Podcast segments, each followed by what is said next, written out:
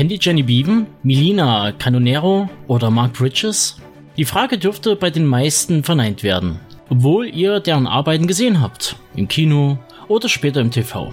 Alle drei eint die Arbeit und der Academy Award für das beste Kostümdesign. Dies ist eine von vielen Sparten, neben zum Beispiel dem Setdesign und dem Sound Department, die scheinbar niemand benennen kann, aber wenn man umgedreht nach den Regisseuren fragt, weiß jeder sofort Bescheid. Die drei Kostümdesigner erhielten ihre Auszeichnung für Mad Max, Fury Road, Grand Budapest Hotel und The Artist.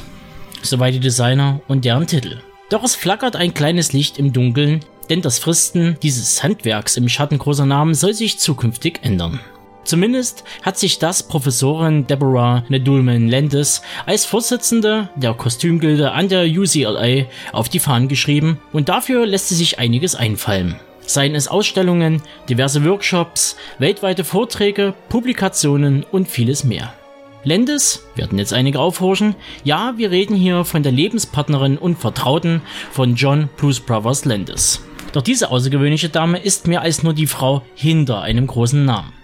Die am 26. Mai 1952 in New York geborene Deborah Nadulman schloss 1975 erfolgreich ihr Studium zur Kostümdesignerin an der UCLA ab und wechselte danach auf das Royal College of Art in London, um im Fach für Designgeschichte zu unterrichten.